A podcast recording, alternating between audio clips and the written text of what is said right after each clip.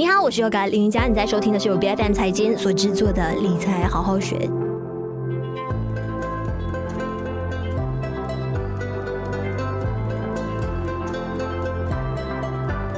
其实，我国早在好几年前就开始效仿其他的发达国家，像是美国啊、日本还有韩国呢，啊，就是推出了这一项由我们大马在抵押机构 Cakamas 所推出的退休保障计划 SSB。那它主要是采纳反向按揭啊贷款的一个方式来操作的，就是让乐龄人士在正式退休之后呢，能够以房子来进行抵押，然后在有生之年每个月甚至还可以提领一笔钱的，甚至如果说有一定的需要跟需求的话呢，甚至还可以进行一次性的提款来应付生活上的各类开销，这样子呢就能够更好的安享晚年。那今天我们就来探讨一下，到底是不是趁年轻应该要买房以房养老的一个方式呢，是最靠谱，甚至还好过养儿防老呢？今天在我们节目上，我们邀请到就有职业的财务规划师有 Ken 黄俊康，你好。优哥好，大家好。是，那说起养老规划的话，你的首选会是什么呢？会是存大笔大笔的现金吗？还是说，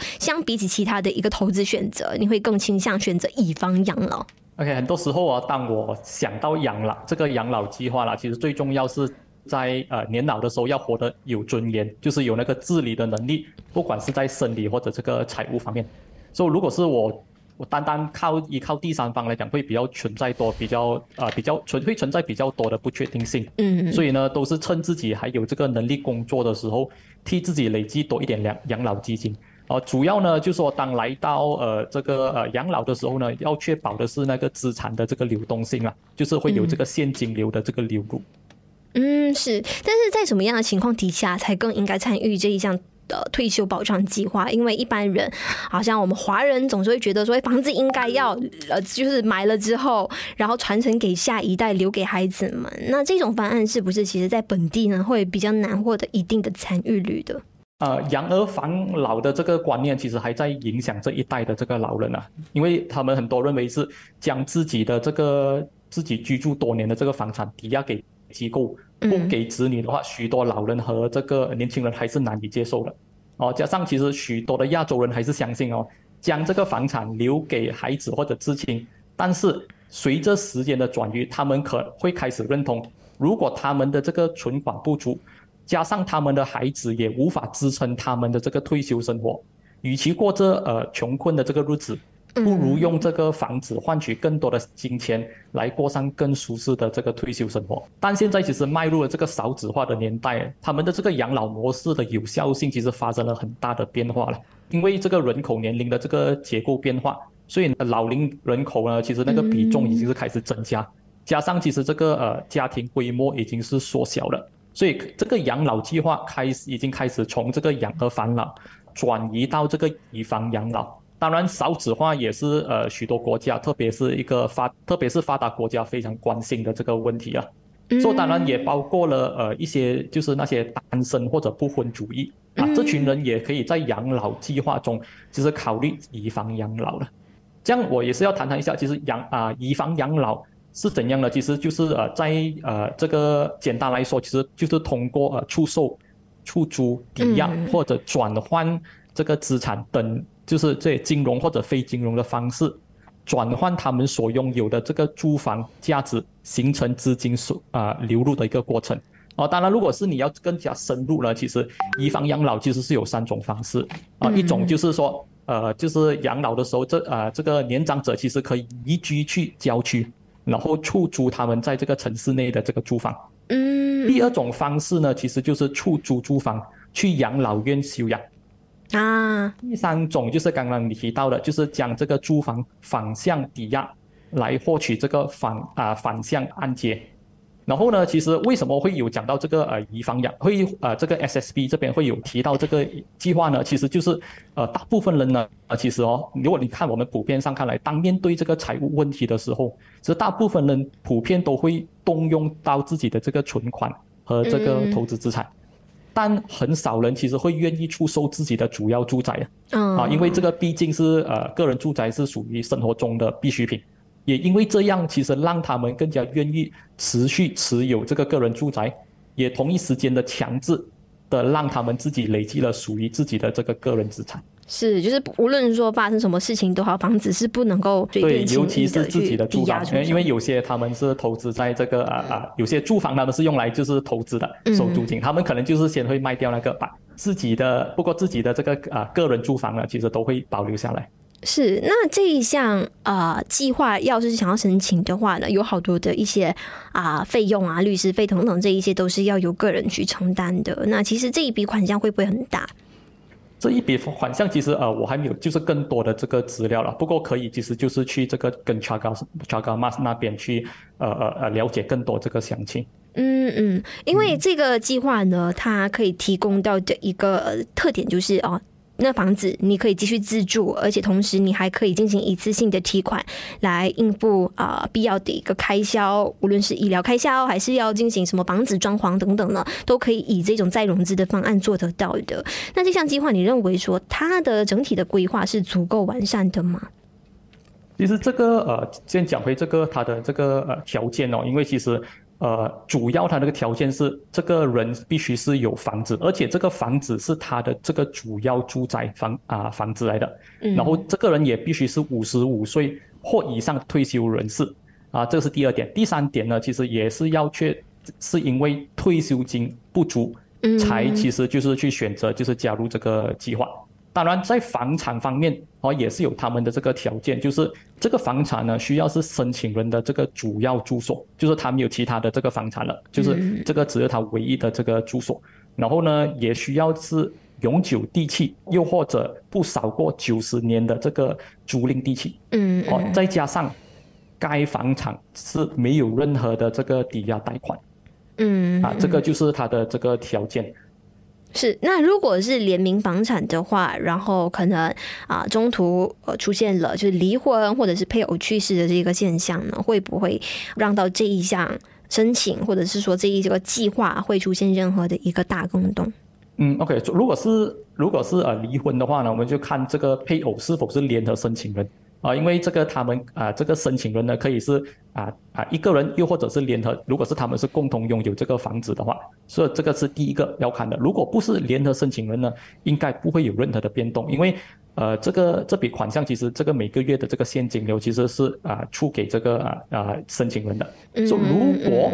配偶是联合申请人，将需要看的是离婚过后是否还是同住啊。如果不是同住的话。啊，就可能就是要跟这个呃机构那边咨询更多这个细节。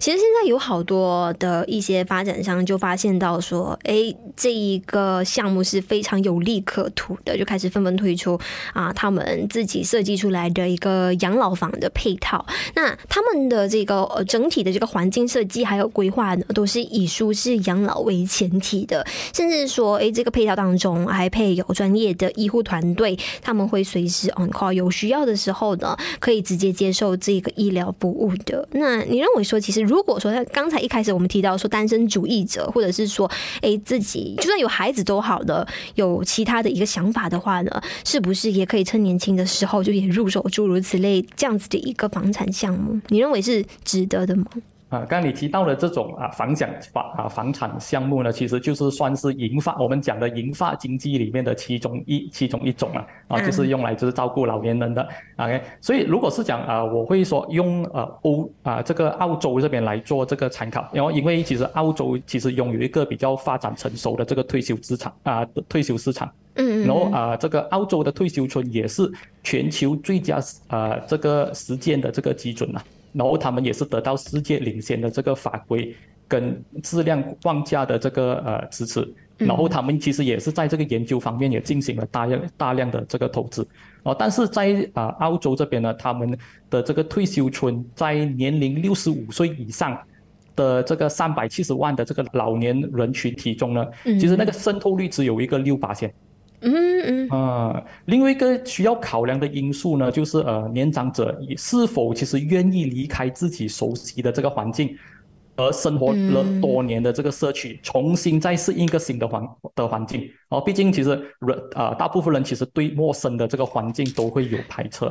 哦，在马来西亚来说呢，其实这个退休村的这种呃呃概念呢，是属于比较新的一个概念，但呃，我会相信，我相信它会逐渐的开始普及。哦，其实更需要看的，其实就是需要探讨的东西呢，就是计划的这个永续性了。哦，如果是呃选择投资，同时也在未来年老师也有就是打算自用的话，其实是可以纳啊考虑纳入自己的养老规划的。是是，因为有一些人就形容为这个是，哎，人还没有走，但是钱。已经花光了，OK，可能是走投无路的情况之下呢，才会将自己所居住的这个房子来进行这个反向的抵押。当然，我们也看到说推出的机构呢，本身的负责人也有说到，这个是专门为那一些财务状况是比较捉襟见肘，然后年纪大了之后，除了房屋以外也没有其他的那个资产或者是现金可以套现的，所以呢，啊，以这样子的方式可以更好的应付他们退休之后的一个开销跟生活。那么，如果说说是以年轻人的角度来看的话呢，因为现在这样子的一个计划是非常的便利，然后啊、很多或许很多年轻人会觉得说，哎，趁年轻买套房，然后以后没钱也无所谓，就是可以通过这样子的方式的继续有尊严的活下去。但你认为说，是不是应该要矫正一下这样子的一个观念？可能我们还可以以更加健全的一个方式去做好自己的本身的养老规划。啊、呃，其实在，在呃退休规划来讲呢，就是我们都是建议来到退休的年龄的时候，最好是有一个一套自己可以住的这个房子。当然，同时这个只是解决了住宿的这个这个问题，还没有包括就是说日常生活的衣食，然后衣食跟这个呃交通的这个东西。当然，另外的就是说要准备的就是一些呃流动的一些资金，可以是啊、存款啊，可以是就是一些投资，可以带来一些被动收入。哦，当然，另外一个可以考量的就是，把可能自己在呃自己的这个呃房产是自己没有用到的这些呃多余的这个空间，可以考虑，其实就是做这个呃出租的。嗯，是，而且我看到有一篇报道呢，说的非常有趣的，就是啊、呃，在这段时间，对于 SSB 计划感兴趣的那一些人呢，一是真正啊五十五岁以上有这一个需求的群众，那再来第二的就是诶很好奇，觉得说诶这个到底是呃什么东西来的，想要了解更加多。那再来第三的就是